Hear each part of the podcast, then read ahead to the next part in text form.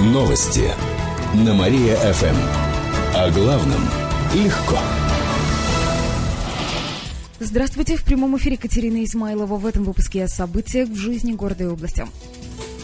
Около 50 медалей получили кировские продукты на всероссийской выставке. Это почти десятая часть от всех медалей, которые получили остальные регионы России.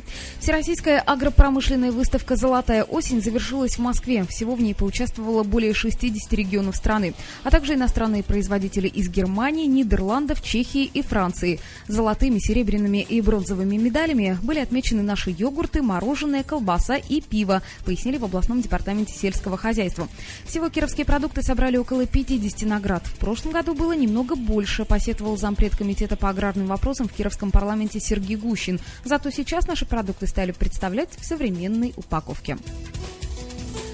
На Новомакаревском кладбище не осталось мест. Сейчас его закрыли для новых захоронений. Теперь похоронить человека можно будет только рядом с могилами родственников. Площадь Новомакаревского кладбища составляет 135 гектаров. Оно было открыто еще в 60-х годах. И на данный момент его ресурс полностью исчерпан, пояснили в город администрации.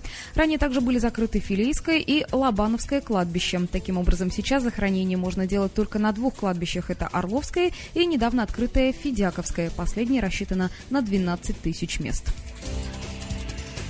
Олимпия проиграла в гостевом матче. Накануне вечером кирово-чепецкие хоккеисты провели матч с клубом из Нижнекамска «Реактор». Игра закончилась со счетом 2-7 в пользу соперника. Хоккеисты Олимпии играли с большим азартом, но одержать победу не смогли.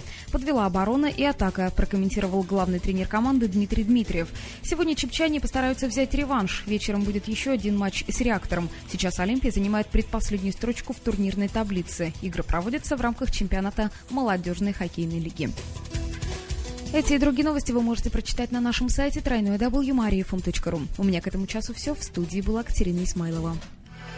Новости на Мария-ФМ.